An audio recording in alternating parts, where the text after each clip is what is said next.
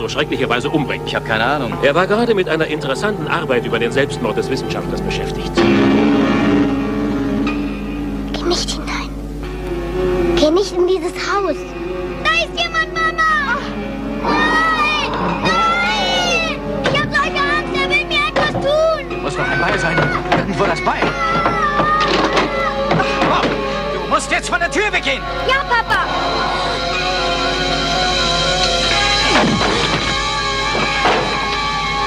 Wir bei dir, Bob. Nur noch einen Moment. Beeil dich doch! Bitte schlag diese verdammte Tür ein, Norman, tu es! Ja, ich tu es ja. Mama!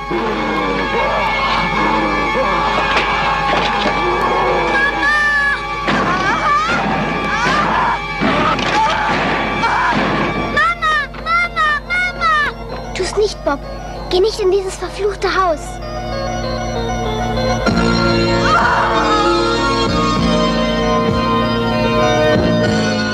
Vielleicht magst du das noch ein bisschen ausführen? Warum du denkst, dieses äh, retroaktive, wir nennen das jetzt mal, wir betiteln das jetzt ganz mal auch als Lucio Fulcis Gates of Hell Trilogie, dir das nicht so passt, warum das so, so wenig Sinn ergibt für dich? Denn ich habe mich das gleiche gefragt, insbesondere weil wir erst kürzlich hier in meinem anderen Podcast mit Daniel äh, über dem Jenseits besprochen haben und ich mir dachte, das ist so, ja, wirklich?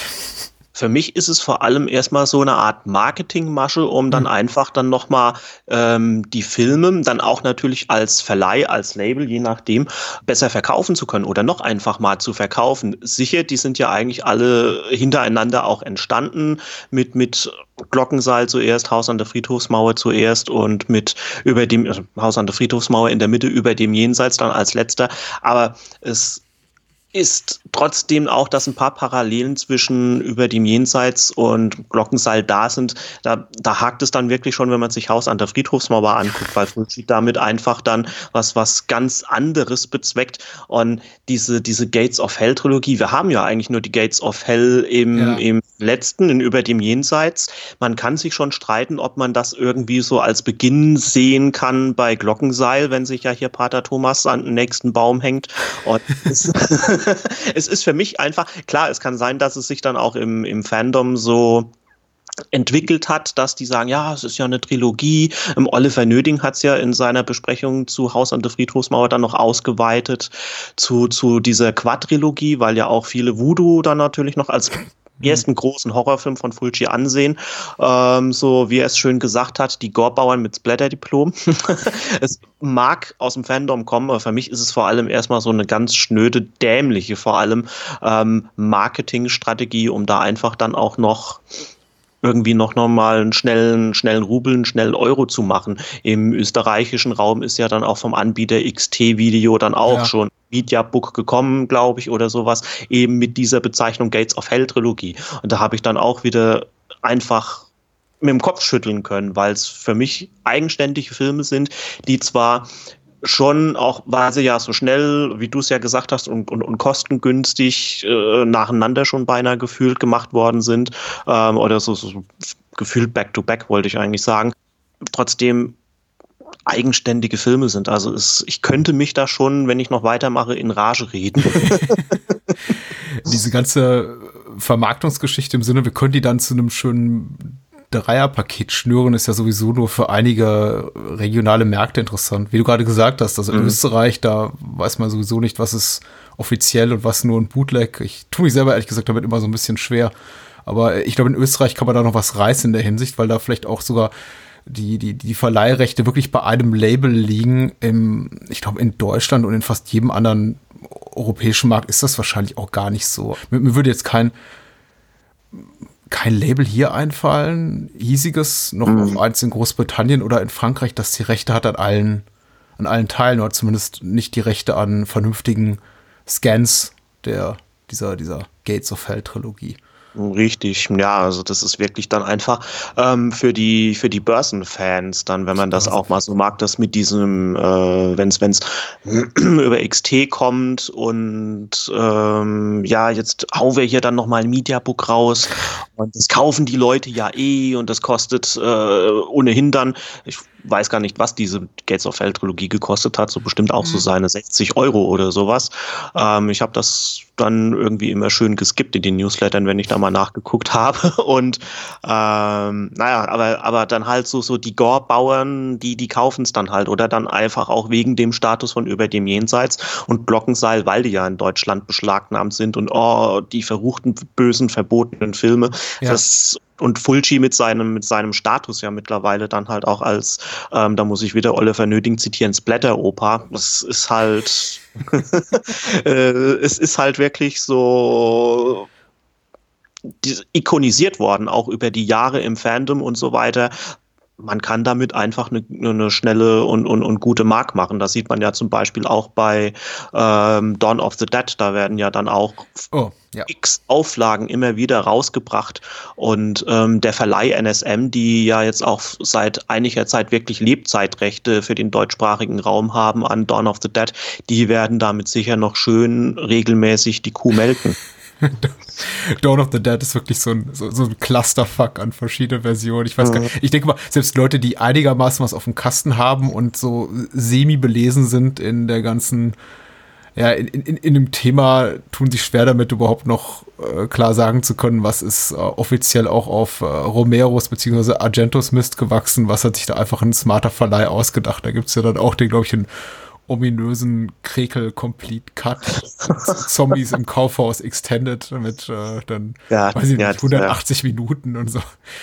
Äh, lustigerweise war das die Fassung, die äh, Daniel, mein Co-Host, ja mhm. irgendwann mal, bevor wir uns an Dawn of the Dead im Podcast herangewagt haben, auch gesehen hatte als einzige Fassung. Also nicht, die, nicht den Krekel-Cut, aber mhm. eine dieser äh, eine dieser Workprint-Fassungen, die es ja auch gibt. Also es gibt zumindest eine, glaube ich, bekannte, die auch von, von äh, Anchor Bay und, und all diesen Labels noch vertrieben wurde über Jahre äh, er hat sich die angeguckt und gesagt, ja, der ist aber relativ langweilig, er wüsste gar nicht, ob er den noch mal sehen wollte. Und ich habe gesagt, das ist auch, das ist für mich komplett nachvollziehbar, aber mach dir mal eben die Mühe, die, die Kinoschnittfassung, die US-Kinoschnittfassung von Romero oder die europäische Schnittfassung von Argento anzugucken und du, ja. ich glaube, du, du wirst ein ganz neues, ganz neues Gefallen an dem Film finden und dann. Richtig, ja, ja so ging es mir ähnlich auch, weil das war damals noch zu Videozeiten, als ich dann auch so, so Splatter Kitty einfach war, so in, in, in jugendlichen Jahren.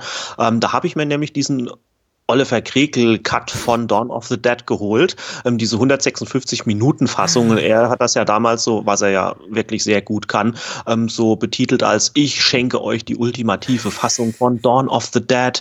Alles, was es von dem Film gibt, reingeworfen. Er hat sich ja die Mühe aber gemacht, die alten Synchronsprecher, also unter anderem ja Christian Brück, ne, also ja. die deutsche von Robert De Niro und Norbert Lange ist, glaube ich, auch mit dabei, also der Sprecher von Tom Selleck unter anderem, ähm, zu holen und die Fehlstellungen Stellen nachzusynchronisieren. Aber mein erstes, mein erster Eindruck von Dawn of the Dead, der war auch ähnlich so, ja, langweilig. Dann ging es dann an den Romero-Cut, da war es schon runder. Mhm. Und ähm, dann kam dann irgendwann die europäische Fassung, also der Argento-Cut. Und in dieser Fassung gefällt mir der Film heute noch, weil schon der Romero-Cut dann teilweise so seine Längen besitzt, weil Dawn of the Dead einfach dann auch so eine relativ spröde Ausstrahlung hat, die ähm, teilweise schon den Filmfluss ein bisschen bremst, aber ja.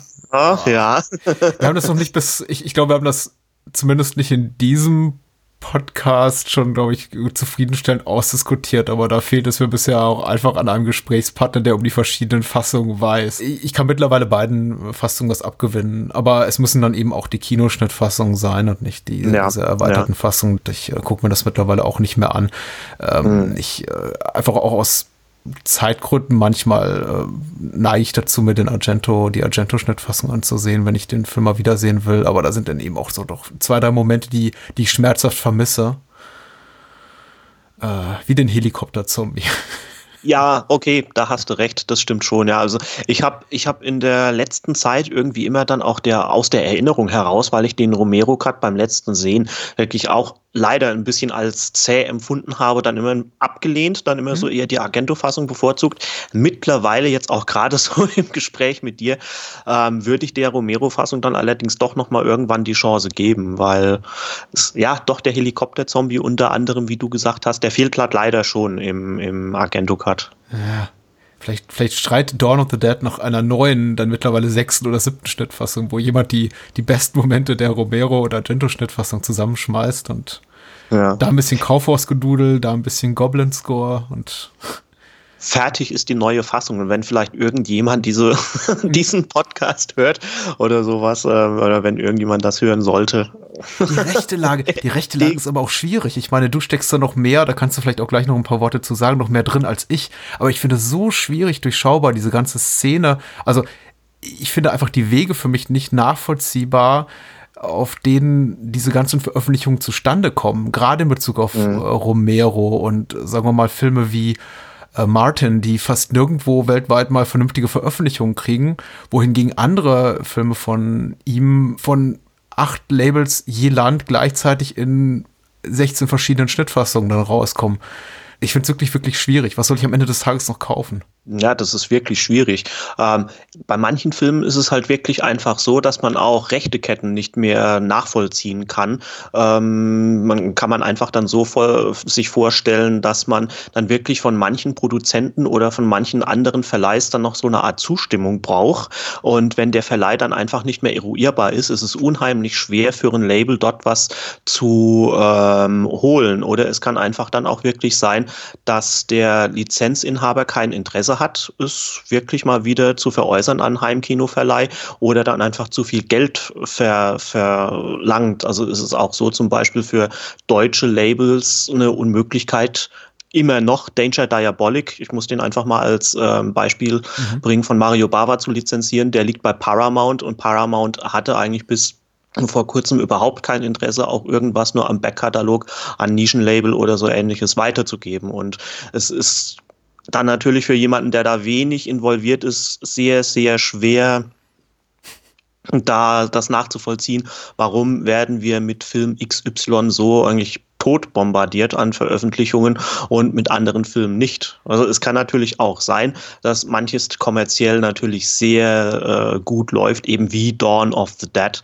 äh, oder die Fulci-Filme und zum Beispiel auch äh, so ein kleines Hassthema, was Heimkino-Veröffentlichungen angeht, bei mir Suspiria, der ja auch ähm, in mhm. gefühlt 30 Mediabook-Variationen ähm, auf den deutschen Nischenmarkt geworfen wurde. Aber da ja, wissen hab, die Ich, ich habe den mindestens genau. dreimal im Regal stehen. Hm, ja, ja.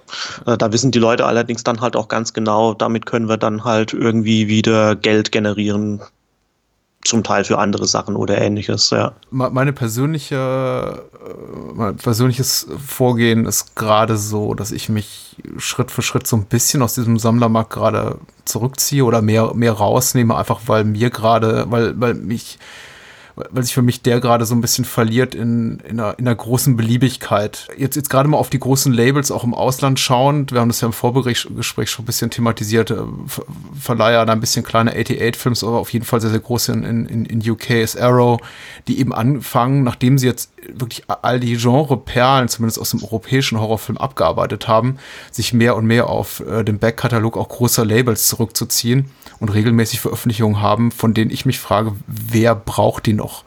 Äh, es ist im, im, November kommt der vorletzte Guillermo del Toro-Streifen von denen raus, der gerade erst eine schöne Veröffentlichung hatte von Universal, mit denen sie offenbar einen Deal haben, denn äh, im Monat drauf, im Dezember, kommt ihr zu Waterworld in einer exklusiven Media-Book, äh, fettes Booklet, sonst was Special Edition raus für 30 Pfund. Und ich mir dann noch frage, okay, das sind schon die, die vor ähm, sechs, sieben, acht Jahren eben Haus an der Friedhofsmauer und Co. für uns ausgegraben haben und davon HD-Master gezogen haben, uns allen ein uns Genrefreuden ein großes Lächeln ins Gesicht gezaubert haben. Mhm. Und heute sind das die gleichen, die eben sowas Veröffentlichungen veröffentlichen. Und ich habe das Gefühl, die Menge der Menschen, die dann dabei Twitter oder Facebook oder sonst wo darunter schreiben, ja, toll, gibt uns mehr davon, das sind ähm, diese Menge, der, der Mensch wird immer größer und dann frage ich mich, entwickle ich mich in eine komische Richtung, dass ich denke, oh, jetzt wird es aber langsam merkwürdig oder ist das tatsächlich einfach nur der, der normale Lauf der Dinge? Werde ich einfach älter und die Sachen, die früher große kommerzielle, uninteressante äh, Tentpole-Filme waren, sind heute sind die neue Nische? Ich weiß es nicht. Aber ich merke es persönlich auch. Also das ist gerade damals so, so von meinem Kaufverhalten her ähm, dieses, dieses kaufen müssen, beinahe in tollen Editionen, weil es dann halt einfach so geil aussieht und ähm, noch schöner im Regal zustaubt als eine eigentliche, als eine richtige Amaray. Es ist so, ich bewege mich da auch fort. Also gerade eben dann auch äh, mein Hassthema Nummer eins, auch bei Twitter, Mediabooks. Ähm, die, die Label jetzt egal ob UK oder dann gerade auch der deutsche Markt, es wird ja jeder Quatsch im Mediabook entweder wieder veröffentlicht oder veröffentlicht und ich persönlich sehe es dann einfach nicht ein. Klar, ich weiß, Mediabooks sind in der Produktion relativ teuer, ähm, aber ich sehe es dann auch nicht ein, einem, für einen Film 30 Euro zu zahlen, wenn ich genau weiß, dass genau diese Edition dann auch dann nochmal als Vanilla Edition ähm, im Amaray oder dann vielleicht nochmal komplett im Amaray kommt. Und das ist ähm, einfach auch so, dass der Markt, wie du es ja auch gesagt hast, abgegrast ist. Also wir Genrefreunde, wir wurden ja und werden eigentlich dann auch im Moment noch ver verwöhnt. Jetzt egal ob im internationalen Markt oder im nationalen. Und man, man selektiert dann natürlich schon und denkt sich, hm, ja, brauche ich das oder brauche ich das nicht. Also und ich komme dann auch immer, gerade wenn ich dann mich mal auf Filmbörsen bewege, zu dem Schluss, wenn ich dann mal so über die Tische gucke, brauche ich nicht, brauche ich nicht brauche ich nicht. Und ja, ja, ich habe das mit den Mediabooks tatsächlich nie verstanden und das sage ich ohne irgendeine Hassattitüde, wie, wie mhm. du sie vielleicht in dir trägst. Ich habe es einfach nicht begriffen. Also die sehen schon partiell schön aus, wenn man sich dann die Mühe ja. gemacht hat und einen professionellen Designer rangelassen hat, um vielleicht wirklich ein schön, schönes Artwork zu gestalten. Teilweise sind es aber eben auch einfach nur, äh, gerade wenn man sich auf Filmbörsen rumtreibt, die äh, weiß nicht, aus, irgendeiner, aus irgendeinem alten Kinomagazin oder wahrscheinlich auch aus einer, aus einer Online-Quelle äh, rauskopierten Bildausschnitte vom Original-Kinoplakat, die man dann aber einfach auf ein, auf ein Mediabook vorne drauf pappt und sagt, äh, okay, wir packen noch ein altes Archivinterview raus, für das wir uns die Rechte billig gesichert haben. Ein tolles Interview mit, mit, mit Umberto Lenzi von 1986, das er irgendwann mal zwischen Tür und Angel gegeben hat und äh, verkaufen das dann mit einem Booklet für 49,95. Äh, also ich stehe davor und denke mir so, wer kauft das ganz im Ernst? Also ich bin teilweise fassungslos über die Preise, die da abgerufen werden, aber dann ja. wiederum bin ich, gerade wenn ich mich so auf Film, Filmbörsen äh, rumtreibe, was jetzt eher selten ist, klingt so, als sei ich jede Woche da, was eher so zweimal im Jahr, doch umgeben von Leuten, die da mit Listen rumgehen und sagen, hier ist auch Master dies, hast du das und kaufen das dann mhm. und gehen da mit äh, 500 Euro wertigen, das ist kein richtiger Satz, Film raus am Ende des Tages. Naivität, äh, zu viel Geld, äh, was ist das? Eventuell beides, also Naivität, zu viel Geld, ähm, einfach dann auch dieses ja, Jäger- und Sammlerprinzip dann einfach, sag ich dann mal, also dass man dann eine, eine tolle und hübsche Edition ähm, das ist wie bei Pokémon, man muss sie alle haben. genau, ja, gotta catch them all. Ja. Und es gibt da, wenn man so will, wenn man es mit Pokémon gleichsetzt, äh, wie viel Generationen von Mediabooks oder sowas.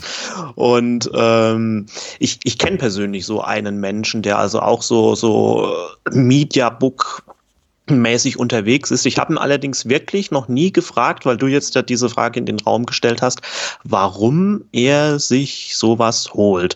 Also aus meiner Vermutung her ist es dann auch dieses, wie ich es gerade eben schon angesprochen habe, einfach so diese, dieser Sammeltrieb des Menschen, dass man dann äh, sich eine tolle Edition hinstellt oder was Tolles einfach in die Wohnung und sich denkt, ja, das ist hübsch. Klar, also Mediabooks sehen teilweise schon ganz nett aus vom Cover her.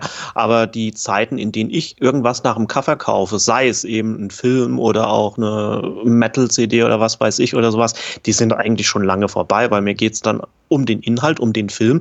Und es gibt halt einfach so viel, das ist jetzt so, so ein bisschen Forenjargon, so, so viele Verpackungsopfer, die dann einfach auf die schöne Hülle reinfallen und sich dann allerdings dadurch auch den letzten Käse kaufen. Hauptsache, man hat dann selbst als Label genug Geld gemacht. Und so arbeiten auch viele äh, Nischenlabels in Deutschland jetzt nicht alle, aber man kann dann natürlich dann mit so einem Mediabook und einem tollen Cover dann viele Leute schon ködern. Ja. Also ich, ich durchschaue es nicht. Ich hoffe, wünsche mir, dass es zu diesem Gespräch vielleicht irgendwann mal einen Follow-up-Podcast gibt, vielleicht mit dir, vielleicht mit einem der, der Hörer, der Menschen, die jetzt zuhören und sagen, ich möchte mich auch mal selber einladen und dazu was sagen, denn ich bin mhm. obsessiver Mediabook-Sammler und ich stecke total drin in der Szene und ich kann nicht genau sagen, wo daran der Reiz liegt ich bin mir nicht sicher, aber auch zu dem ganzen Thema, auch von dir sinnvollerweise angesprochen, Danger Diabolik und äh, Rechtevergabe seitens Paramount, die ja hierzulande extrem hohe Preise abrufen für ihre ganzen Freitag der 13. Mediabooks, äh, gleichzeitig aber ein Titel, der mutmaßlich hat ein großes, eine, eine große Käuferschaft oder eine mittelgroße Käuferschaft auch erreichen würde, wie Danger Diabolic einfach nicht, nicht rausrückt. Ähm, ja, das ist schade. Also es gibt im deutschsprachigen Raum schon seit längerer Zeit, aber selbst das ist, wenn man so will, vergriffen, ein Bootleg von Danger Diabolic. Mhm. Ähm, ja, Freitag der 13. Das ist so ein kleiner Deal, äh, ein kleiner Deal von Paramount, den die mit äh, dem Anbieter 84 Entertainment haben, mhm. die ja erstmal die gesamten Mediabooks rausklöppeln und man kann eigentlich schon davon ausgehen, dass wenn man warten, äh, warten kann, was ich dann mal so, ähm, wenn man die Filme haben möchte, es sei jetzt natürlich freigestellt, jedem zu überlassen, sich sowas wie Jason X zu holen, obwohl ich den eigentlich noch ganz okay fand. Ja denn viele so schlecht machen. Aber ähm, wenn man warten kann, da wird, dürfte mit Sicherheit von Paramount selbst dann auch eine relativ günstigere Amaray-Variante dann noch nachkommen, weil es sieht so aus, als hätten die 84 schon ziemlich so einen riesengroßen Vertrag vorgelegt. Das dürft ihr, das dürft ihr nicht. Also auch wenn wir jetzt, äh, oder ich persönlich dann auch keinen so großen Kontakt zu den Leuten von 84 habe, aber das, wenn man Einblicke so ein bisschen in diese Nischenszene hat, ähm, schon gut vorstellbar. Ja wenn man sich schon mit so einem äh, mit so einem Major-Label zusammentut und so einen Deal abschließt. Ja. Aber es ist halt einfach erstmal schade, dass er einem das erstmal so in diesen auch platzverschwendenden Medien vorwer vorwerfen. Das, ja, das, das mit der Platzverschwendung geht vielleicht einfach auch nicht jedem so. Ich glaube, da ist der Leidensdruck einfach sehr, sehr verschieden bei Sammlern. Also bei mir ja. ist es ja tatsächlich so, dass ich äh, schon vor rund 10, 12 Jahren erstmals anfing, einfach Platzprobleme zu kriegen. Mhm. Ähm, weil ich eben, also ich bin, ich habe nicht viele VHS gesammelt, die waren mir auch einfach mhm. zu teuer und ich damals noch nicht in dem Alter, wo ich äh, Disposable Income hatte, also als, als VHS boomte, da hatte ich einfach nicht das Geld, um mir sagen zu können, okay, ich kaufe mal einfach jeden Tag, jede Woche zehn Kassetten. Aber äh, das war dann eben der Fall, als die DVD Mainstream tauglich wurde. Und ich habe eben relativ früh angefangen. Also ich mache das jetzt auch irgendwie seit 20 Jahren, muss ich sagen, dass ich sammle. Und irgendwann so vor 10 Jahren war für mich schon der Punkt erreicht, wo ich merkte, okay, jetzt muss eBay her Jetzt müssen die ganzen Dinger teilweise aus den Hüllen raus und in, in, in Schuhkartons und irgendwo ins mhm. Regal mhm. und Filme, die ich nicht mehr gucke oder doppelt habe, müssen eben in den Keller oder an Freunde verschenkt werden. Und ich habe ja auch noch acht bis zehn Mediabooks im Regal stehen, weil, weil das eben auch Editionen sind, die in anderer Form, die in anderer Form nicht kaufbar sind und ich mir auch bei einigen Sachen, die jetzt recht günstig sind, wie jetzt Opera von Argento, von Koch Media, die das dann für 13,95 verkaufen, denke, okay, ja, das ist es mir dann auch wert. Ja. Habe ich nicht das ja. Gefühl, dass ich abgezockt werde. Aber äh, ja, ich muss auch einfach, einfach aufpassen. Also für mich ist tatsächlich der Platzfaktor so, so, so ein Ding. Ähm, ich äh, habe hab keine Lust, an, an, der Stelle nur zehn Filme im Regal stehen zu haben, wo ich mit einer normalen, kleinen, äh, schmalen M-Array äh, 25 oder 30 hinbekäme. Richtig, so geht's mir auch. Und ähm, diesen besagten Freund von vorhin, ähm, den ich angesprochen habe, ich war schon ewig lange nicht mehr bei ihm, weil der ein bisschen weiter weg wohnt von mir. Ähm, aber so aus dem Gespräch hinaus muss der mittlerweile schon so eine ganze Wohnzimmerwand, also die hatte er früher schon, ähm, voll haben mit DVDs. Mhm. Ähm, dann noch eine halbe Wohnzimmerwand mit mindestens, soweit ich es noch weiß. Und dann hat er mittlerweile dann auch im Flur, eventuell in der Küche auch schon Regale mit DVDs. Es hört sich übertrieben an, ähm, aber es ist einfach so. Und äh, da habe ich dann auch irgendwie keine Lust. Und meine Freundin hätte sie noch weniger, wenn ich dann hier sage, hallo, äh, wir haben hier dann jetzt mal äh, in der Küche oder im Flur oder sonst wo, dann hier noch ein bisschen mehr Platz für meine Filme. Also, es, nee, es ist ja nervig einfach dann noch mit dazu. Ähm, ich weiß gar nicht, wie wir wieder zurückfinden auf unser eigentliches Thema. Wir wollten Stimmt, ja so ein ja. bisschen über das Haus in der Friedhofsmauer quatschen. Es, ich hatte noch so einen Berührungspunkt, als wir noch bei Romero waren, beziehungsweise Dawn of the Dead, dass ich sagen konnte, ja, irgendwie indirekt hat ja Dawn of the Dead das Haus an der Friedhofsmauer ermöglicht durch den eben großen kommerziellen Erfolg von Voodoo. Mhm. Äh, quasi nur das, das, das größte, beste, vielleicht bekannteste äh, Dawn of the Dead Rip-Off, das es, das es gibt. Rip-Off jetzt ja gar, gar nicht negativ kontextualisiert äh, und indirekt zu der Möglichkeit für Fulci geführt, das Haus an der Friedhofsmauer zu machen, aber das haben wir ja weit hinter uns gelassen und mittlerweile sind wir ganz woanders. Ja, wir Deswegen sind ziemlich vielleicht- ausgeschweift, ja. Ja, deswegen vielleicht der, der, der Schritt zurück kurz zu deiner Vita und äh, zu dem, was du sonst so machst. Und dann finden wir zurück zum, glaube ich, italienischen Genre-Kino und zu, zu Fulci, Wunder- glaube ich. Wunderschön, ja. Wo kommst du denn Ähm, her? wo ich herkomme. Ähm, Ja, wo ist du, jetzt hier wo du auf meiner. Ja, also nee, ähm, ja, also ich Kaiserslautern schreibe ich allerdings ja dann auch sowieso meistens ähm, hier rein, ist äh, die Heimat von mir, ähm, dem Allesglotzer, so dürfte man mich bestimmt auch von Twitter her kennen und von meinem Blog, den ich betreibe, jetzt schon seit längerer Zeit wieder regelmäßig, nachdem das dann auch ein bisschen schleifen gelassen worden ist, aber ich habe es jetzt auch schon, ich müsste es selbst überlegen, seit acht Jahren mindestens, glaube ich, am Start, trotz Pause, ähm, bin selbst dann auch noch mit einem guten Freund oder beziehungsweise dem besten Freund, wenn er das jetzt hören würde, würde er mir auf die Finger klopfen für das guter Freund. Ähm, Mitbegründer von Dirty Pictures. Mittlerweile ein ziemlich bekanntes Forum für Italo, Genre-Kino und Eurokult generell. Und ich lasse es ja bei Twitter immer so, so hinterm Vorhang schon herausblicken, bin ich dann auch bei einem Label ziemlich, deswegen konnte ich das vorhin auch so relativ gut erklären, mit manchen Sachen involviert, nämlich bei Filmart, die, glaube ich, bekannt sein könnten durch ihre Giallo-Reihe, die sie jetzt auch schon seit einiger Zeit am Start haben, oder auch die sehr hübsch aufgemachte Shaw Brothers Edition. äh, Filmart auf jeden Fall ein Label, was wir gerne unterstützen. Ich denke mal, also meine Berührungspunkte mit der Verleihszene sind, Labelszene sind schmal, aber ich äh, weiß eben auch von den wenigen Menschen, die ich kenne, zum Beispiel äh, Tino Zimmermann von, von Subkultur und so, die, dass man, dass damit eben auch kein Geld zu verdienen ist und dass man das wirklich nur macht aus, aus Leidenschaft für die Sache und nicht, weil man Ja. am Ende dann irgendwie die, die, die, die, äh, eine siebte Null hinter die sechste auf dem, auf dem Bankauszug, auf dem Kontoauszug schreiben kann. Ja, gerade, also was du, was du gesagt hast, Subkultur, die äh, sind natürlich auch richtig toll, aber das ist dann, das ist dann auch schon wirklich ein bisschen Leidenschaft dahinter, dann auch bei, bei manchen Filmen, die dann einfach veröffentlicht werden, wo man sich dann auch irgendwo klar ist, das könnte jetzt vielleicht kommerziell nicht so ganz toll sein, aber man würde Habe es. ich, hab ich das verneint? Natürlich, ich habe gesagt, die leben ja nur von Leidenschaft. Ja. Ja, richtig, genau. Nee, verneint hast du es auch nicht. Äh, es ist dann, ähm, es ist schön, wenn, wenn sich was äh, verkauft, dann auch relativ gut. Äh, es ist vor allem dann erstmal die, die Leidenschaft drin, dann einfach auch Filme, die man selbst persönlich mag, dann auch in einer tollen Edition auf dem Markt zu sehen. Dann kann man dann auch stolz sagen, äh, ja, das hat man gut hinbekommen. Also ähm, der Sebastian, der Filmart betreibt, ich helfe da hier und da ein bisschen, dann noch ein bisschen aus. Der, der macht das schon ganz gerne mittlerweile und auch relativ ähm, recht erfolgreich mit manchen Dingen. Ja. Das Haus an der Friedhofsmauer war der Grund der Film, warum wir uns hier zusammengesetzt haben. Ich rede gerne über Fulci. Hm, Leider, leider viel zu wenig und äh, war wirklich, habe mich wirklich gefreut auf das Wiedersehen, das du ja angestoßen hattest. Ähm, und ja, wir eher unfreiwillig zusammengefunden haben. Und ich, ich, ich kurzzeitig auch das Gefühl hatte, ich habe dich dazu genötigt, hier teilzunehmen. Richtig, genau. Also in diesem Sinne hier dann auch nochmal ein Gruß an den Giornata Nera. Ich komme ja jetzt schon vor wie in einer Radiosendung, so ein bisschen ist so okay. wie früher. Darf, darf ich jemanden grüßen?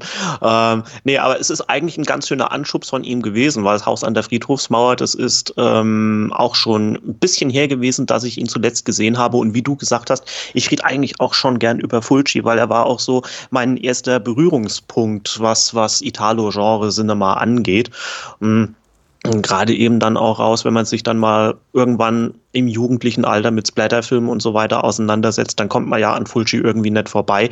Eben dann auch durch dieses Dawn of the Dead Rip of Voodoo, der mit zu meinen liebsten Zombie-Filmen gehört, und dann einfach diese, diese Gates of Hell Trilogie, ich nenne es jetzt einfach nochmal so, weil er dann halt seinen drei großen Follow-ups, ein Zombie hing am Glockenseil, eben Haus an der Friedhofsmauer und dann natürlich seinem Opus Magnum ähm, über dem Jenseits. Ja, über dem Jenseits ist, äh, ich glaube auch das, was ich jetzt innerhalb dieser furchtbar betitelten Gates of Hell Trilogie als, als den besten Teil benennen würde. Ich glaube, das ist aber auch Konsens bei, bei den meisten. Wobei man ja, was so den reinen Unterhaltungswert betrifft, äh, da sehen ja auch äh, viele, viele das Haus an der Friedhofsmauer ganz vorne. Zumindest ist es der, derjenige von den drei Filmen, korrigiere mich da gerne, der im Moment im in, in Deutschland am leichtesten zugänglich ist, weil der wurde deindiziert, glaube ich, vor ein paar mhm. Jahren und hat ja auch ja, so genau. eine kleine, kleine äh, Wiederaufführungstour durch deutsche Kinos erlebt, was ja wirklich schön war.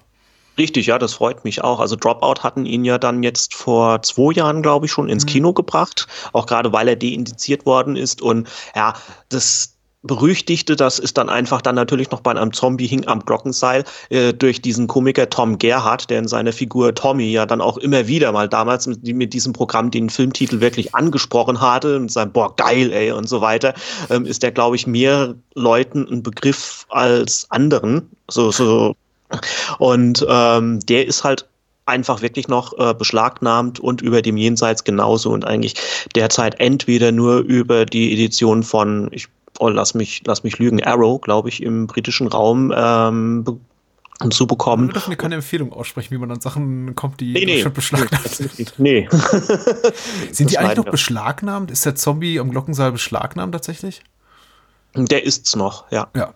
Tom Gerhardt, die Erwähnung von Tom Gerhardt überrascht mich, weil äh, du hast recht, also es, äh, da, da klingelt irgendwo ganz was im hintersten Hinterstübchen. Für mich war der ist der am Glockenheil hängende Zombie, glaube ich, zu so einem geflügelten Wort geworden durch die äh, damalige damalige Spiegelberichterstattung, die ich in mhm, relativ jungen ja. Jahren gelesen hatte, wo ich glaube auch der Titel, einfach weil er, weil er einen auch so anlacht im Sinne von zitier mich doch, zitier mich doch. Richtig, ja, und vielleicht genannt wurde. Ja, vielleicht kennst du auch noch diese, diese legendäre Dokumentation, die das ähm, ZDF gezeigt hatte, Mama, Papa, Zombie. Ja ist schon ewig her, dass ich die gesehen habe, aber ich glaube, da sieht man auch Ausschnitte. Also ja. ich glaube auf jeden Fall, dieses berühmte Gedärme auskotzen müsste damals im Fernsehen gezeigt worden sein. Ja. Ich glaube, man findet sie nicht mehr in der ZDF-Mediathek, aber wohl aber bei YouTube und äh, das ZDF ja. scheint da auch kein besonders strenges Auge drauf zu haben und lässt sie da mal so stehen.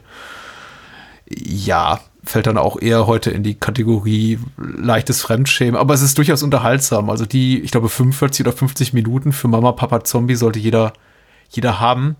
Wobei ich glaube, die Gesinnung, die hinter der Produktion dieses, dieses, dieser Kurzdokumentation, also nicht spielfilmlang, sondern etwas kürzer steht, ist, hat sich nicht so wahnsinnig stark geändert im Laufe der Jahre.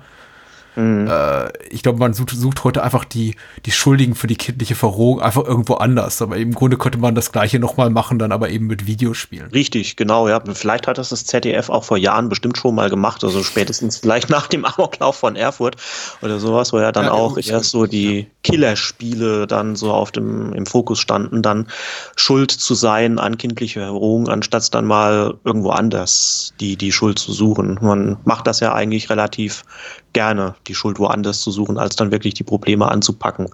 Ja, und also, wie du gesagt hast, um jetzt nicht noch irgendwie über Zensur zu quatschen, äh, Mama, Papa, Zombie, da sollte man wirklich, ähm, auch wenn man dann vielleicht mal ähm, unfreiwillige Comedy sehen möchte, doch dann schon mal die Zeit dafür investieren. Es überrascht mich nicht, dass auf jeden Fall Haus an der Friedhofsmauer der sagen wir mal, der große Gore-Film von Fulci unter den vier und fünfen, die er gemacht hat, war, der in Deutschland jetzt auch zuerst so eine kleine Renaissance erlebte nach äh, vielen Jahren, die er im Untergrund schlummerte. Denn also mhm. abseits von drei, vier harschen Effekten ist in äh, das Haus an der Friedhofsmauer zumindest nichts, was glaube ich, junge Menschen irgendwie moralisch korrumpieren könnte. Da ist nichts, da, da, da sind, sind, nicht diese coolen Wow-Gewalteffekte drin im Sinne von, oh, das baue ich mal zu Hause nach. Ich habe doch Papa Richtig. auch so eine Knarre im Schrank. ja, genau. Also vor allem ist es ja so, wenn man sich mal die, die, die Filme anguckt und vergleicht, ist es bei, bei Haus an der Friedhofsmauer auch eher so, so Gore, der, der nebenher entsteht. Also es ist noch teilweise wirklich so mit der Handlung äh, verknüpft, das, was da passiert mit den harschen Effekten, wobei man ja jetzt zum Beispiel auch bei ähm, Glockenseil oder bei Über dem Jenseits bei manchen Szenen dann wirklich sagt, die sind quälend lange. Mhm. Ähm, da fällt mir bei Über dem Jenseits dieser, dieser Säuretod ein im Leichenhaus. Ja. Ja, der, der heute noch quälend lange ist. Ähm, bei Haus an der Friedhofsmauer ist das wirklich noch relativ sorgfältig in die, in die Story eingewoben, was was recht, recht okay ist. Man kann eigentlich sich dann drüber streiten, ob der Film an und für sich vom, vom Erzählfluss ein bisschen zäher wirkt als die anderen, aber es ist wirklich dann auch sein, sein harmlosester. Vielleicht ist es auch deswegen auch der Fall, dass der im Fandom eigentlich immer so ein bisschen übersehen wird, was, was die, die großen Gore-Filme von Fulci angeht. Ähm, es mag sicherlich Fans geben, aber gefühlt ist es für mich wirklich immer so, dass dann die anderen zwei Filme, die davor, danach entstanden und dann zusammen Voodoo dann irgendwie immer noch eine größere Reputation haben. Gerade eben dann auch, was den, was den Ekelfaktor angeht. Wobei selbst Voodoo eigentlich ähm, nicht extrem selbstzweckhafte Gore-Szenen hat, wie ich finde. Ja, aber ja. es hat Zombies ja. immerhin. Ja, ja, es sind Zombies, ja. Und natürlich, äh, und natürlich die Hai-Attacke. Richtig, richtig. Ja. Die hat immerhin schon Microsoft benutzt, auch für einen Werbespot. Es ist, also was mir tatsächlich jetzt ge gefehlt hat, und ich meine, das, das soll jetzt kein, kein abschließendes Urteil sein über das Haus und der Friedhofsmauer. Mir fehlten tatsächlich so ein bisschen im Vergleich zu den äh, Fulci-Filmen, zumindest die aus seiner, aus seiner Gore-Phase, die ich kenne, aus der Splatter-Phase, mhm. diese, diese wirklich heraus, diese Standout-Moments, die man wirklich mitnimmt äh, und sagt mal, und die einem noch Stunden oder Tage später im, im Kopf herumspuken. Bei über den Jenseitsfall fällt mir gleich ein halbes Dutzend ein. Bei Voodoo mhm. mindestens zwei, möchte ich behaupten. Dann gibt es auch noch Filmtitel, die darf man hier gar nicht laut aussprechen. Da, da, da sind es wahrscheinlich noch mehr. Zum Beispiel äh, ein, ein Film, der in einer großen amerikanischen Metropole angesiedelt ist, den Fulci ein, zwei Jahre später gemacht hat.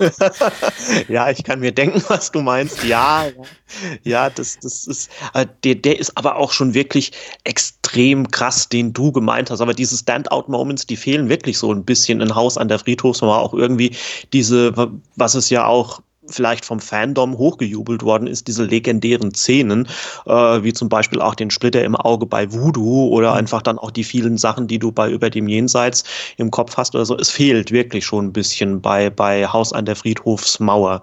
Ja, da, da hat man dann so zwar ein, zwei nette Effekte, also gerade auch den, den Mord an Dagmar Lasander, der ja auch so schon mhm. Fulci-typisch extrem zelebriert wird. Aber es ist eigentlich auch nichts, was man dann so, wie du sagst, sagst, hinterher noch so, so, so extrem lange im Kopf hat. Das, das nimmt Fulci hier schon recht, recht extrem zurück und, und ordnet oder er versucht es wenigstens mal mal mal seiner seiner Geschichte unterzuordnen. ich glaube, ich glaube Dagmar Lassanders Tod. Ist sie eine, ist sie eine, eine, eine Anwältin oder Maklerin oder Hausverwalterin? Ist die Maklerin, die ja. ja. die ja dann mit ihrem Fuß in dieser, in dieser genau. Grabplatte von Freudstein feststecken bleibt mhm. und dann ähm, Freudstein sie ja mit diesem Schürhaken ersticht. Genau. Ja, genau.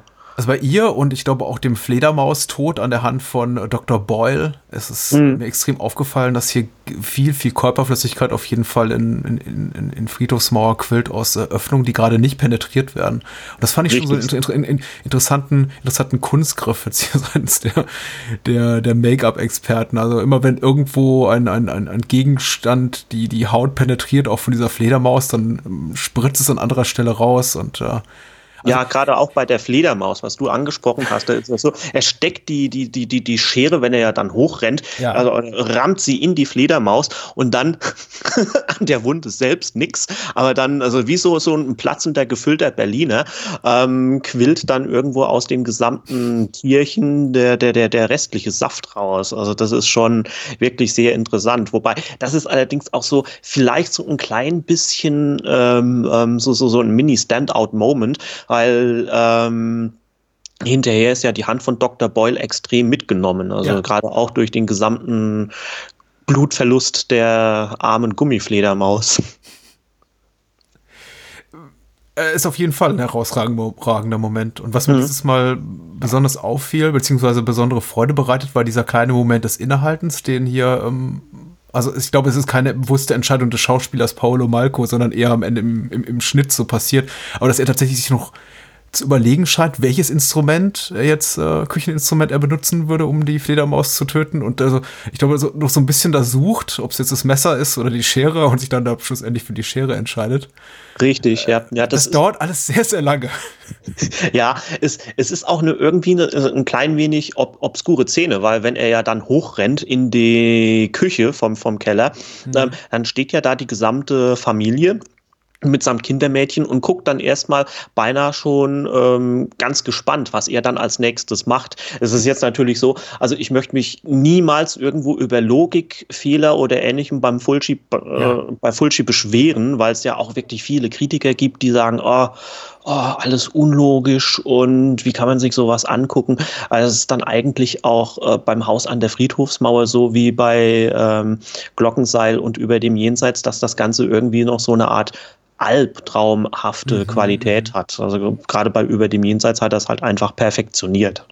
Ja, aber es ist, es ist ein kleiner, ein kleiner Moment zum Schmunzeln, wobei mir das, was du angesprochen hast, auch eigentlich relativ gut gefällt. Dieses ähm, wirklich schon, was, was nehme ich denn jetzt einfach, um die Fledermaus loszubekommen? Mhm ich glaube, so ein klassischer Kritikpunkt, zumindest habe ich so wahrgenommen, den ich eigentlich mhm. immer, den, den ich eigentlich immer als genau das Gegenteil wahrnehme, nämlich als ein, ein positives Attribut, ist dieses Verharren in der Angst, was so, was diese Fulci-Figuren haben, kurz bevor sie eben ableben, also dann auf, auf furchtbarste Art und Weise um, um, ums Leben gebracht werden. Dass sie eben wirklich da in, in, in Panik, Schockstarre zu liegen, zu stehen, zu sitzen scheinen und dann quasi so diesen, diesen, diesen, diesen Mord über sich ergehen lassen. Und ich habe von wieder und wieder von Menschen gehört, insbesondere die, die jetzt natürlich nicht so viel Fulci oder überhaupt italienisches Genre-Kino gucken wie ich, dass sie das ganz merkwürdig finden, dass eben auch der Freund der Protagonistin in über dem Jenseits da in, in der Bibliothek diesen furchtbaren Spinnentod stirbt und man sich fragt, ja. warum liegt er denn da und bewegt sich nicht? Warum rennt er denn nicht einfach weg oder wischt sich die Spinnen vom Kopf, sondern lässt sich da das Auge rauspopeln? Und sowas ähnliches haben wir eben hier auch mit der, mit der Dagmar Lassander, die eben auch ähm, sich eigentlich sofort ihrem Schicksal fügt und sich gar ja. nicht groß zu wehren scheint gegen da, was so auf sie zutrifft. Ja. Und ich, ich, ich glaube ehrlich gesagt, also, wegen hier Logikschwäche, ich glaube ehrlich gesagt, das ist authentischer, das ist näher an dem, was wir tatsächlich so, was tatsächlich so den menschlichen Körper durchfahren würde, äh, rein psychologisch, als das, was wir oft in Filmen sehen. Deshalb die Leute mit übermenschlichen Kräften auf solche Sachen reagieren. Ich würde wahrscheinlich auch in eine Schockstarre und komplette Unfähigkeit, mich da noch irgendwie zu rühren, verfallen. Als dass ich das Richtig. Sage, so, hier, ich kämpfe mich mhm. da raus und knüppel die Dämonen der Unterwelt nieder. Ja, ja, das ist, das ist eigentlich wirklich, da hast du recht, wenn man sich das mal so überlegt äh, oder nur, nur, nur mal versucht, selbst wenn man der größte Rationalist ist, versucht sich vorzustellen, da kommt jetzt irgendwas komplett Irreales, was einen ähm, vollkommen ähm, aus, aus seinem eigentlichen Denken raushebelt. Ähm, wie zum Beispiel ein, ein, ein vermoderter Doktor, der bei dir im Keller irgendwie schon seit Jahrhunderten überdauert äh, oder sonstiges das, das, würde einfach einen wirklich mal in diese Schockstarre setzen. Äh, man, man, kann sich dann natürlich irgendwie dann, dann drüber streiten mit anderen, würde da wirklich es gar keine Gegenwehr geben oder nicht. Aber wenn man sich das mal wirklich jetzt dann versucht, da auch in, in diese Figuren rein zu versetzen, also ich würde da jetzt auch nicht irgendwie nach dem, glaube ich mal, nach dem nächsten Stuhl oder nach der nächsten Waffe gucken und da versuchen hier den äh, nächsten Final Boy oder so irgendwas abzugeben, damit man da die Monster sich dann vom, vom Hals schafft. Also da, da, da hast du schon recht. Und es ist vor allem, was ich auch damals in meinem Blogbeitrag so über dem Jenseits geschrieben habe. Mir fällt das auch einfach so auf, dieser, dieser Pessimismus, den es ja dann auch bei, bei Fulgi gibt, auch bei Haus an der Friedhofsmauer, ja. ähm, dass der Tod auch irgendwo allgegenwärtig ist. Also dass er dann einfach auch so ein, ein, Teil unseres Lebens natürlich ist. Klar, man mhm. wird geboren, man lebt sein Leben, man stirbt auch irgendwie. Und das ist irgendwie bei, bei, bei Fulci so eine extrem ge gewaltsame Erkenntnis, die dann irgendwo dann auch die Figuren dann einfach, wenn sie dann im Angesichte dann des, des nahestehenden Todes sind, überkommt. In der Filmrezension allgemein, vielleicht aber insbesondere bei Fulcis eben zählt wirklich, ich habe für mich Kontext, Kontext, Kontext. Und du kannst diese mhm. ganzen, mhm. also mal, wenn, wenn solche Momente zitiert werden, irrationalen Verhaltens, sei es irgendwie der, der Tod, der nur erlitten wird und nicht bekämpft wird, oder auch, dass die Figuren eben nicht, wenn sie dieses unheimliche Spukhaus beziehen, sofort sagen, okay, weg von hier, sondern nee, lass uns erstmal hier bleiben, wenn sie komische Geräusche Geräusche hören, dass sie trotzdem sagen, ja, mal gucken, vielleicht bleiben wir doch noch eine Nacht länger. Oh, da hängt ja das Haus, was hier mein, mein Sohn schon was, was auf dem Bild in so einem alten New Yorker Apartment hing, ist das nicht irgendwie komisch? Nein, nein, nein. Also es ist alles sehr, sehr merkwürdig, wenn du so diese Szenen für sich nimmst, isolierst und die einfach so wiedergibst, äh, mhm. nacherzählst, dann ist es alles hochgradig merkwürdig. In der Art und Weise, wie es äh, Fulci aber eben hier etabliert, deswegen finde ich das sehr, sehr richtig und wichtig, was du hier ansprichst mit diesem, ähm, die, der ja sehr früh etabliert, dass es so etwas gibt wie das Übernatürliche oder zumindest das Unerklärbare, das, das Morbide, das ja auch eine große Faszination auf alle Figuren ausübt, dass ja Bob den kleinen Sohn komplett auch einnimmt, der es wird nie hinterfragt, warum der mit einem mutmaßlich toten Kind oder einer Geistererscheinung redet. Oder erstmal das Grab von, von dem Vorbesitzer dieser alten Villa besucht. Oder äh, Dr. Boyle, der quasi angetrieben davon ist, äh, dieses Mysterium zu lösen um den, um den Tod seines Vorgängers. Also ich meine, jeder, jeder rational denkende Mensch würde natürlich sagen, ja, ist jetzt nicht der Forschungsauftrag, nach dem ich mich mein ganzes Leben lang gesehnt habe. Mhm, ja. Aber äh, äh, Haus in der Friedhofsmauer und eben auch andere Fulcis etablieren von, von Beginn an, genau, Tod ist ein äh, integraler, essentieller Bestandteil unseres täglichen Lebens und er kann dich eben überall treffen und äh, wenn, wenn er dich eben trifft, dann weiß nicht, vielleicht solltest du ihn, dich ihm dann auch fügen, ihn hinnehmen. Ja, schon, ja. Ja, es, es ist dann allerdings auch irgendwie ganz interessant, dass Fulci dann in, diese, in diesen Welten, die er ja erschafft, dann auch beim Haus an der Friedhofsmauer, gerade das, was du ansprichst, es irgendwie als äh, ähm, gegeben darstellt, dass dann mhm. einfach dieses übernatürliche neben dieser oder zusammen mit dieser, dieser rationalen Welt, wie wir sie eigentlich kennen, dann existiert. Ich finde, ich finde gerade, weil, was du angesprochen hast, auch mit diesem, diesem Apartment, dieser, es ist ja eigentlich kameratechnisch einfach getrickst, aber es ist unheimlich toll getrickst, ja. wie ich finde. Wenn ähm, das, das kleine Mädchen ja am Anfang dann so die, die Gardine wegschiebt und durch das Fenster schaut und das ja dann in dieses Standbild übergeht, was ja dann zu diesem Foto im, im Apartment der Boyles wird. Und dann, wenn die Kamera so rüberschwenkt und da ist ja dann auch schon dieser, dieser Ausdruck von, von äh, Bob im Gesicht, das ist ja dann auch schon irgendwo ähm, ähm vorbereitend beinahe auf das, was kommt. Das die, diese erste Faszination von einer Art der Übernatürlichkeit, wenn er dann ja natürlich auch noch anfängt mit Mama, warum sagt mir das kleine Mädchen, dass wir nicht gehen sollen? Und das ist, es ist schon ziemlich gut gemacht, also ähm, in, in, in Fulcis Intention. Einfach zu sagen, es gibt da eine, ich, ich weiß jetzt auch gar nicht über die Person Fulci, ob er da vielleicht auch selbst irgendwo daran geglaubt hat, dass es irgendwo noch eine, eine Ebene gibt der Geister oder ähnliches. Aber was er in den Filmen etabliert, es ist meines Erachtens wirklich schon sehr interessant, auch wenn, wie du gesagt hast, das erstmal für jeden Außenstehenden merkwürdig klingt, dass er einfach dieses Übernatürliche und dieses reelle Leben so sofort miteinander kombiniert. Mhm. Mhm. Was mir immer wieder auffällt, wenn ich in Fulci sehe, ist, weil eben immer auch im Hinterkopf neben dem ganzen, ja, ist doch alles unlogisch, so alles irrational, kannst du nicht angucken, Traumlogik hin oder her, auch immer so ein bisschen mitschwingt, ist, dass äh, Fulci-Filme angeblich billig sind. Also, ich meine, machen wir uns nichts vor. Wir, wir haben es doch mitbekommen, so, so ganz am Ende vielleicht. Ähm, aber sagen wir mal, die Generation, die jetzt nur vielleicht, vielleicht 10, 15 Jahre jünger ist als wir und vielleicht aufgewachsen sind mit dem auch zu großen Teilen rehabilitierten italienischen Genre Kino äh, vielleicht gar nicht, gar nicht so mitbekommen. Das war Dreck, wirklich. Also sowas wie Haus an der Friedhofsmauer über dem Jenseits, Voodoo und Glockensaal und so weiter, das war wirklich so das, das, das hinter allerletzte kulturell. Das guckst es dir an wegen, de, wegen, wegen des Trash-Faktors, zumindest in den, in den Augen vieler selbsternannter, kultivierter Menschen, intellektueller Menschen, wie auch immer. Ja. Und ähm, äh, das schwingt eben auch immer noch so ein bisschen mit der Gedanke, ist das wirklich, sieht das irgendwie billig aus? Ist das wirklich schlecht gemacht? Ist das, äh, zeugt das von fehlendem Hand, handwerklichen Können, was wir hier sehen?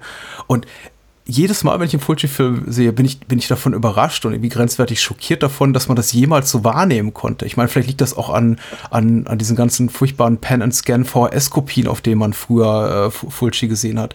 Aber das ist, ähm, was Schnitt betrifft, überwiegend, aber vor allem eben auch Kameraführung äh, und Musikeinsatz so, so gut gemacht. Da können sich zeitgenössische Filme immer noch eine Scheibe von abschneiden. Also ich finde allein diese, diese, diesen, diesen Bogen, den die Kamera fährt, wenn dann Bob von dem Bild zurücktritt, auf dem er eben gerade mhm. diese Geistererscheinung gesehen hat, und die Kamera da so rumfährt und eben eher auf, auf dieses Fenster fokussiert, also äh, nicht ranzoomt, sondern ich glaube ranfährt und, und darauf fokussiert ja, und dann genau. eben dann, dann äh, mit dem darauf folgenden Jump Cut. Das ist wirklich richtig gut gemacht, insbesondere unter dem in dem Wissen, dass das alles sehr, sehr schnell gefilmt und produziert wurde. Richtig, ja. Es, es, mag vielleicht dann auch sein, dass damals so verpönt worden ist, weil ähm, gut, man kann ja nicht außen vor halten, dass gerade diese Art von italienischem Genre-Kino eigentlich ähm, ähm, Kommerzkino ist im Sinne von, da gibt es jetzt einen Erfolg äh, aus dem Mainstream, aus mhm. Hollywood und den kopieren wir jetzt einfach. Ich meine, das ist ja selbst so ein eigenständiges Genre wie der Giallo gewesen, der ja dann einfach auf den Zug unter anderem der ähm, Edgar Wallace-Filme, die erfolgreich waren, aufgesprungen ist und ähm, die diese Splatterwelle oder gerade auch die Splatterfilme, die es ja in Italien gab, mit, mit den aber vielen Zombie-Streifen, die es ja auch da gab, klar, der Erfolg Dawn of the Dead oder so weiter. Die, die Italiener, die haben es zwar schnell und kostengünstig ähm, gemacht, aber mit so einem großen Einfallsreichtum, das reicht ja schon eigentlich zurück bis zu Mario Bava, der ja da damals schon äh, mit, mit wenig Mitteln viel Großes geschafft hat. Und das ist auch bei den Fulci-Filmen so zu sehen. Also gerade was du gesagt hast, auch diese Kamerafahrt, von der wir es hatten, oder alleine schon beim, beim ähm, Intro von Haus an der Friedhofsmauer, wenn mhm. ja da das Pärchen im Haus ist, diese, diese wunderbare wunderbare, eigentlich unscheinbare Kamerafahrt, wenn die Kamera durch die Treppen und die Spinnweben des, des noch verlassenen Hauses filmt, wenn das Mädel, ähm, das ihren Freund sucht, in diesen Raum tritt, das ist schon irgendwie ganz große Klasse. Und ähm, das ist auch das Tolle, was ich an Haus an der Friedhofsmauer finde. Das sind wirklich dort und dann auch in vielen anderen Momenten so irgendwie die, die Fulci-Version von Gothic Horror.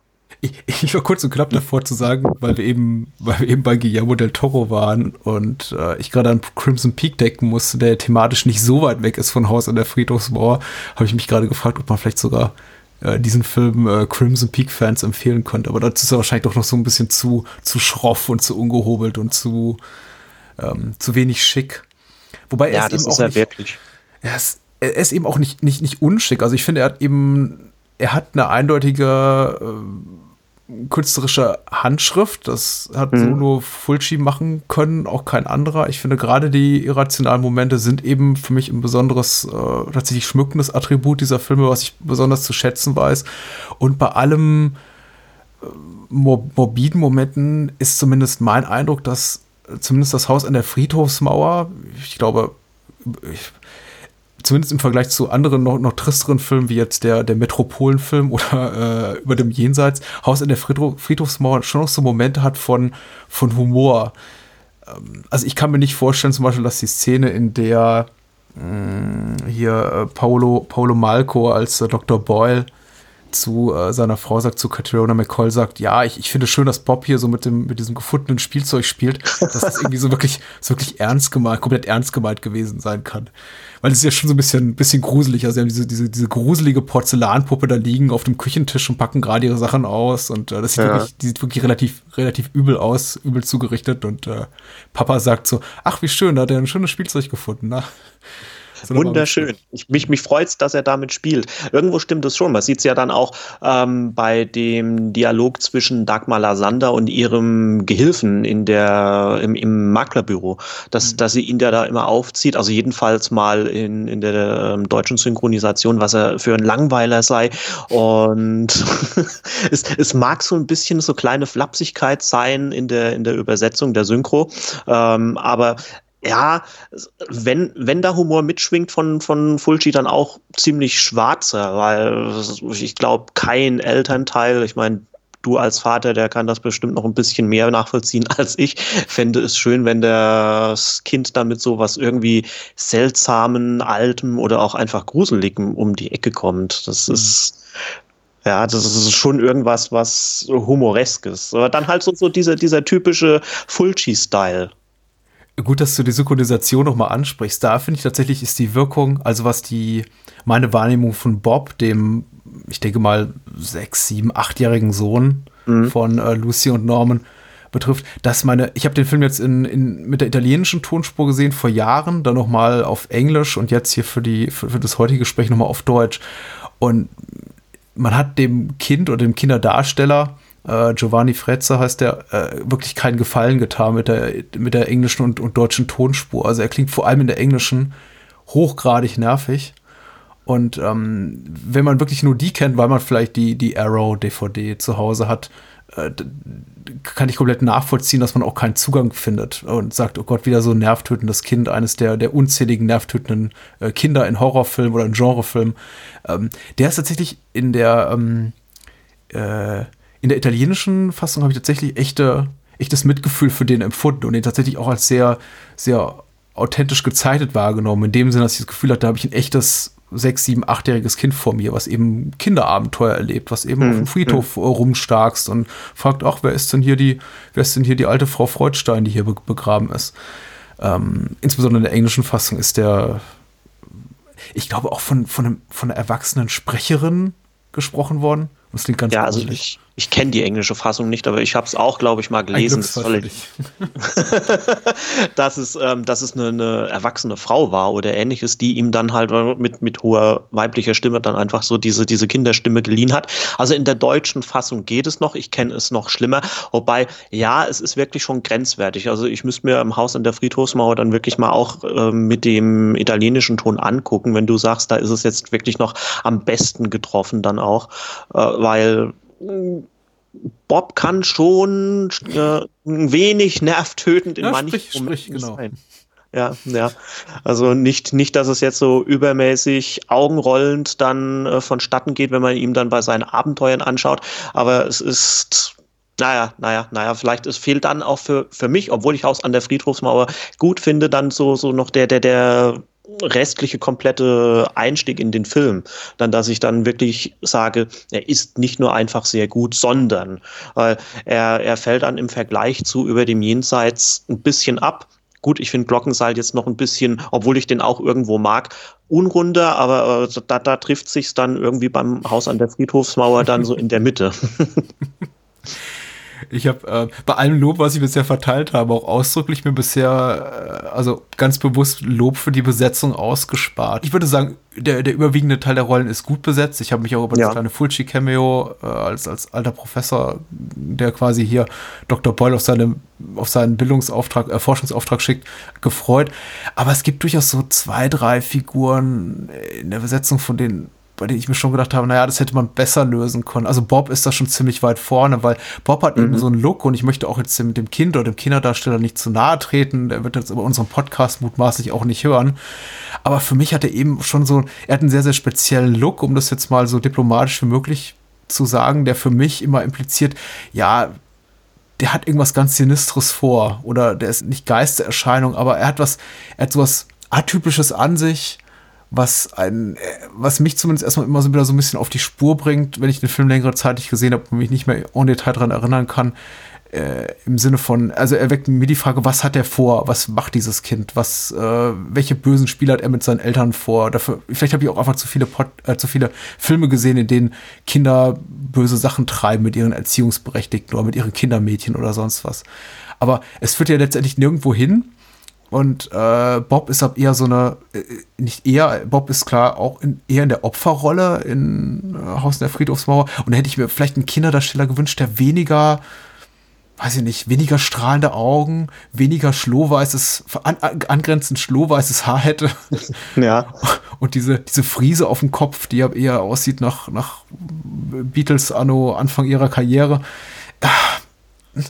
Genauso wie die, ähm, genauso wie das Kindermädchen, die ich finde so in ihrer in ihrem, in ihrem Verhalten, was sehr kryptisch ist, sehr mysteriös auch so ein Versprechen gibt, was sie bis zum Ende des Films nicht wirklich einlöst. Was hat die vor? Woher kommt die? Was will die? Und, äh, und, und, zuletzt, also von meiner Seite noch so ein bisschen kritisch behaftet, ist eben auch Paolo Malco als, als Dr. Boyle, aber da fehlt mir einfach das, das Charisma, was eben David Warbeck hat. Ja. Was, ja. was ich hier vermisse. Und insbesondere im Zusammenspiel mit, mit Catriona McCall hat mir dann eben so der, der, der Warback-Charmfaktor gefehlt. Und den bringt eben Paolo Malco nicht so mit, weil er eher eine weniger charismatische, äh, maskuline, virile Erscheinung ist als jetzt ein David Warbeck. Richtig, ja, da hat, da, da bringt Warbeck oder auch, ähm, jetzt muss ich überlegen, Christopher George im ja.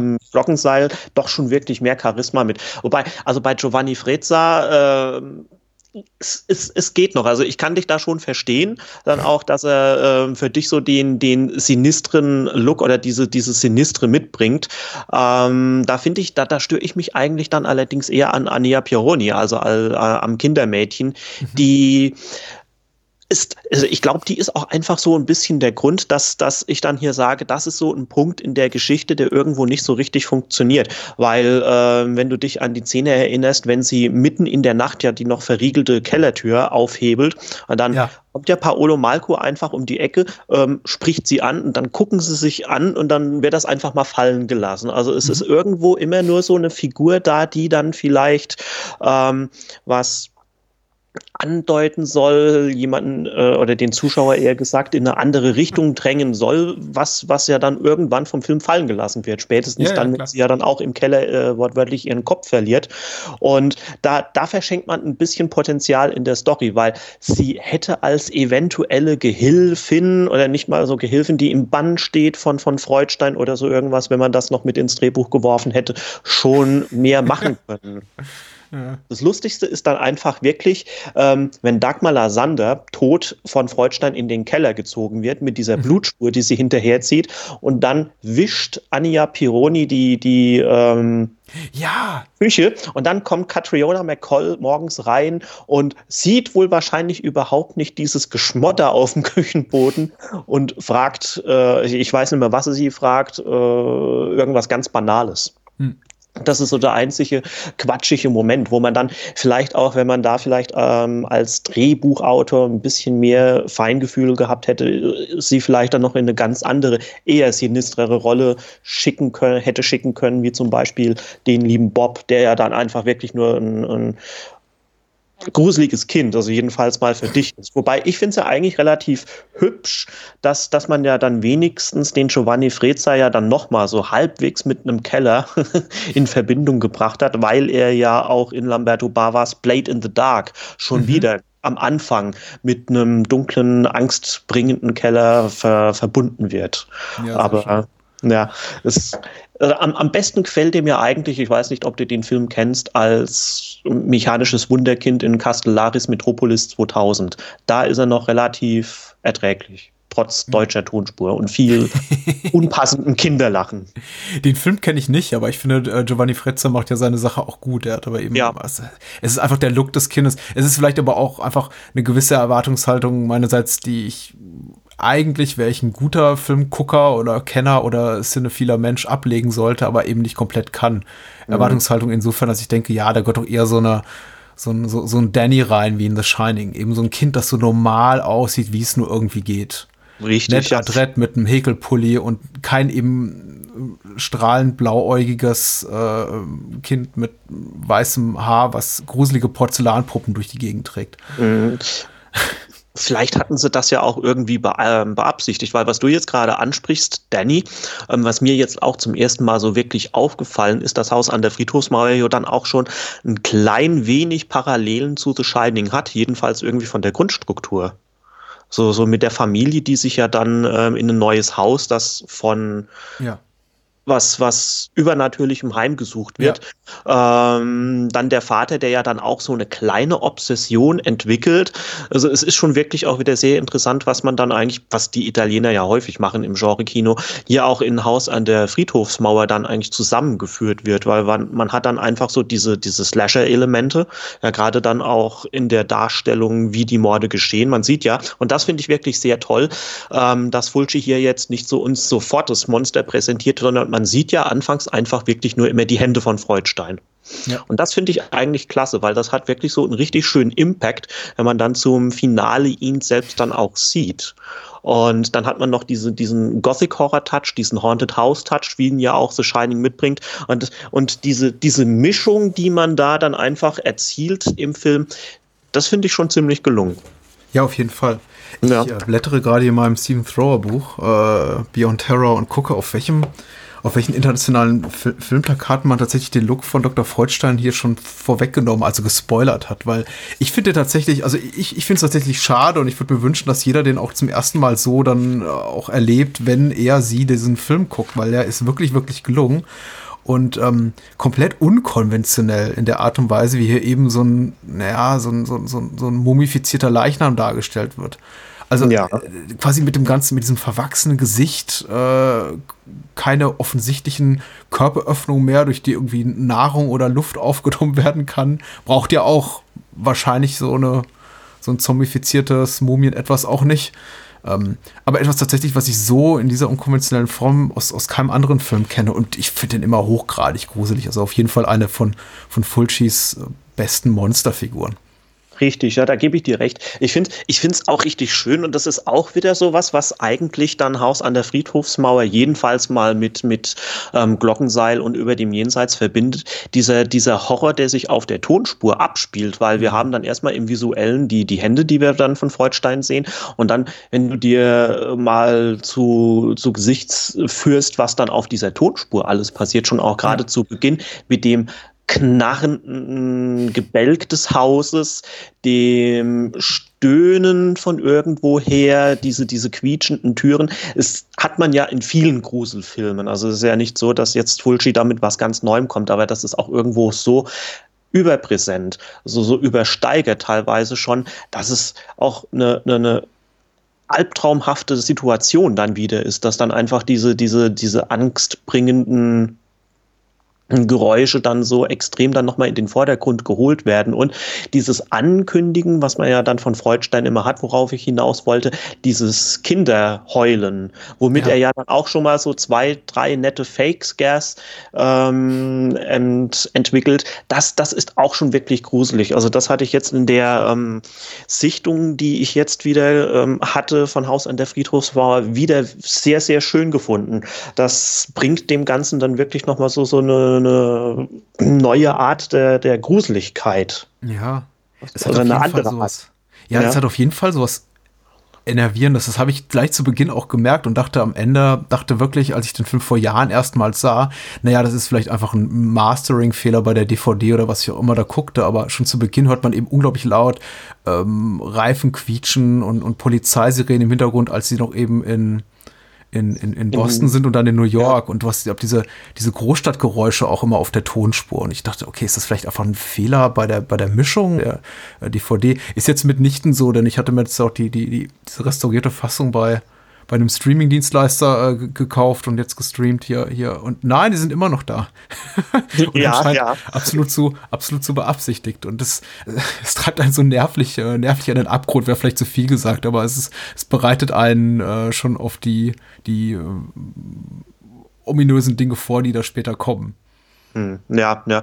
Also es ist, es ist wohl so, so, so eine kleine, kleine Sache gewesen, die Fulci gerne mochte, weil man hat es ja dann auch wirklich in diesen, diesen schmatzenden Geräuschen oder übergroßen schmatzenden Geräuschen der Maden, zum Beispiel in ähm, Glockenseil nach dem Madenregen, den man, wenn ich mich jetzt richtig erinnere, ist es auch schon länger her, dass ich den gesehen habe, die man dann eigentlich äh, äh, ähm, so über krass hört. Es könnte dann vielleicht auch sein, dass dann eigentlich so Leute, die du ja vorhin angesprochen hast, die, die, die so, so eine Generation jünger sind, als, als wir dann erstmal auch vollkommen irritiert, weil es ist ja eigentlich so eine Sache, die man so im, im zeitgenössischen Horrorfilm gar nicht mehr vorfindet.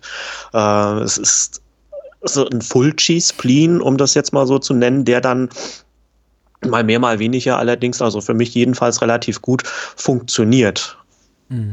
Ich möchte auch nicht sagen, dass alles gut funktioniert. Also man, ich, ich glaube, das, das, das hört man aber auch raus, dass wir beide das Haus in der Friedhofsmauer sehr schätzen, aber es jetzt wahrscheinlich nicht als die äh, Krönung des äh, Fulcischen Schaffen, Schaffens sehen. Es, also äh, der, der Film hat durchaus Schwächen, also für mich nicht nur in der Besetzung, sondern eben auch stellenweise, nicht in der Logik, aber in der Art und Weise, wie er wie er seine Effekte darstellt.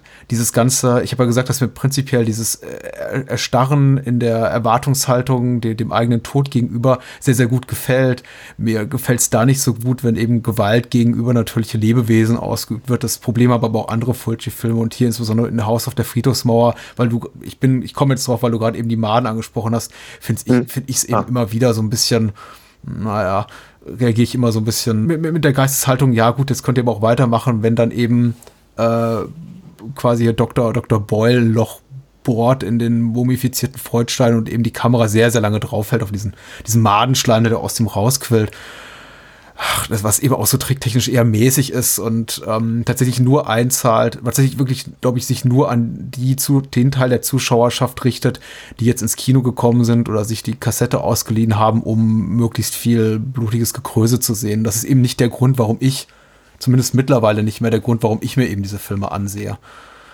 Aber wer weiß, irgendwo da draußen sitzt ein 13-Jähriger oder eine 13-Jährige, die sagt, oh toll.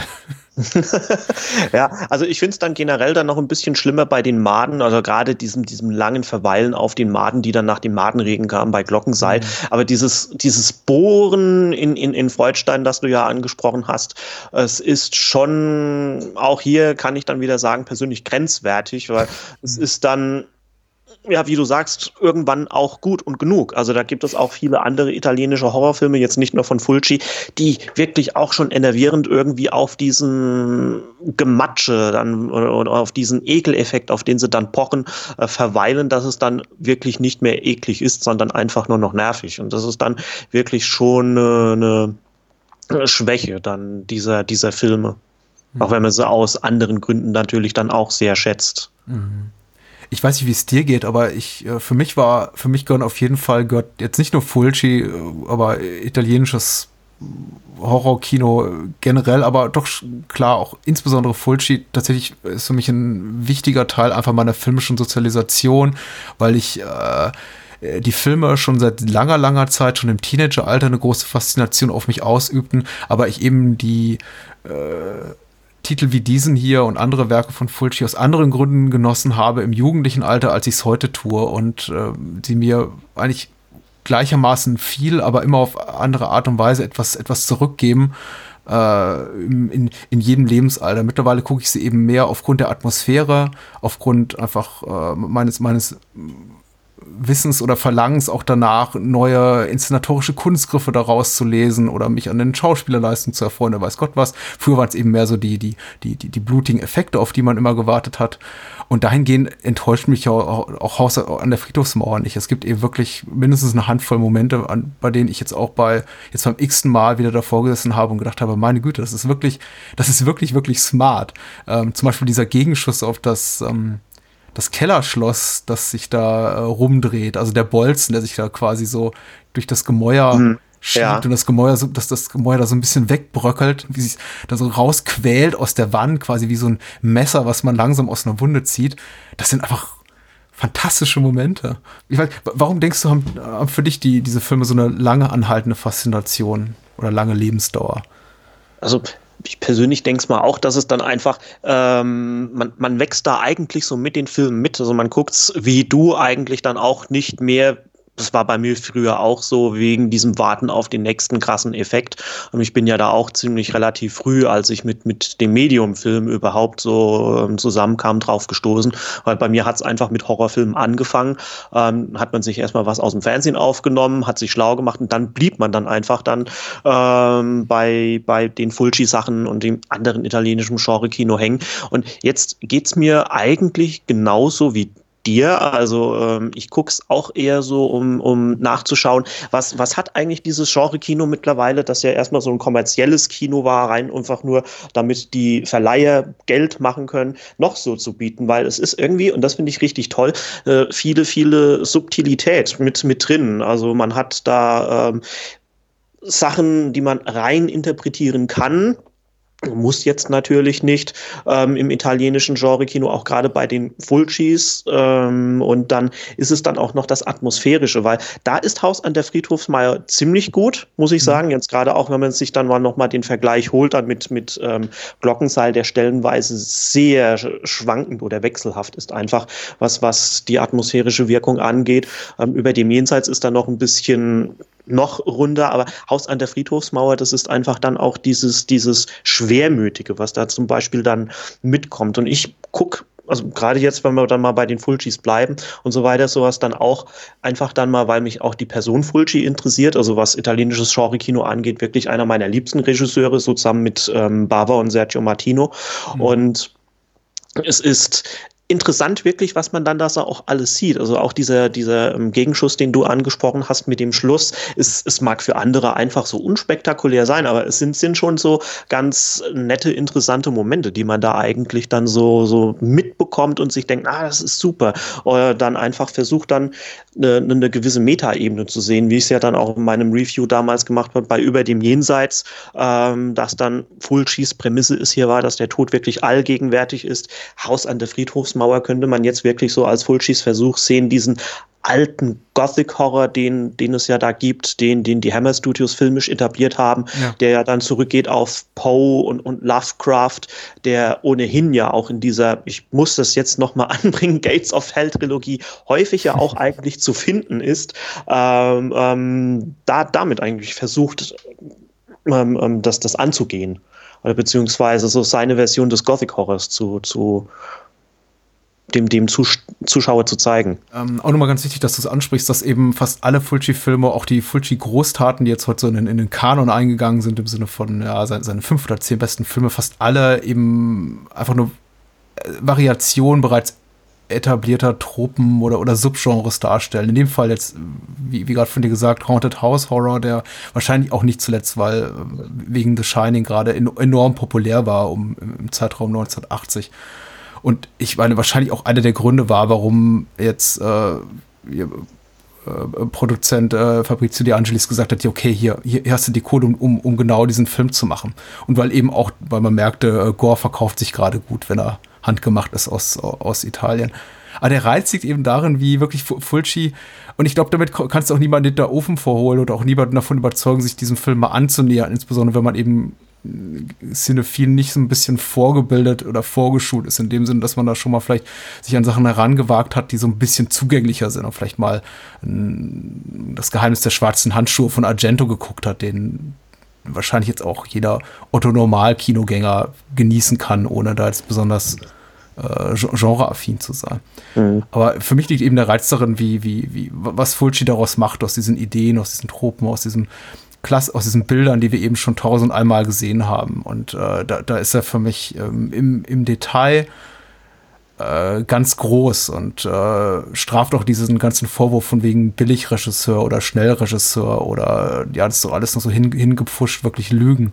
Ähm, allein dieser Moment, und ich klar, das ist jetzt auch auf dem Mist von von seinem Autor äh, Dadano Sacchetti, mit dem er ja viel gemacht hat, äh, gewachsen. Aber allein dieser Moment, in dem, in dem Bobs Kopf gegen die äh, Kellertür, also äh, gedrückt wird von Dr. Freudstein und quasi so er, er bedroht wird von seinem eigenen Vater getötet zu werden.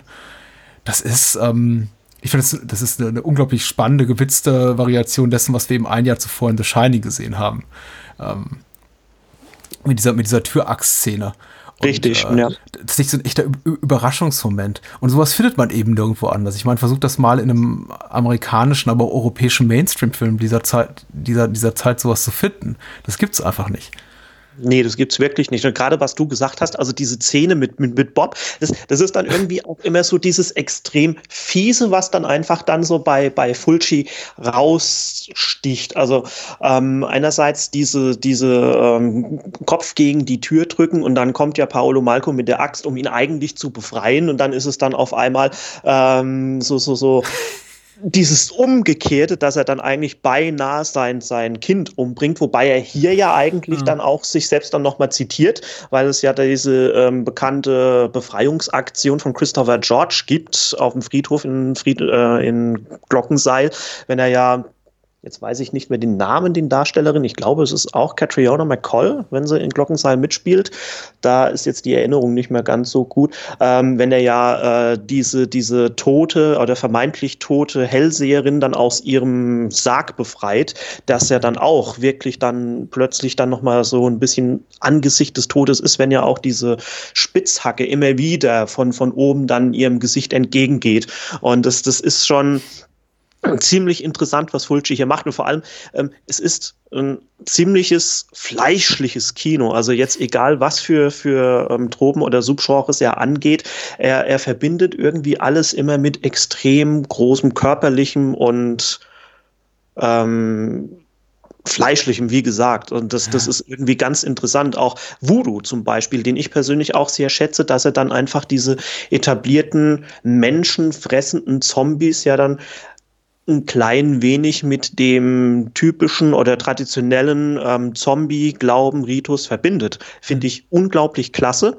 Ähm, geht weiter dann auch bei Haus an der Friedhofsmauer, um da nochmal zurückzugehen, weil wir dann einfach da ähm, Geister haben oder, oder so eine Art Geist, ähm, ähm, überdauernder, beinahe schon, also was heißt beinahe schon toter Körper, der, der ähm, schon den Tod längst überschritten hat, der dann einfach dieser heimsuchende Geist des Hauses ist.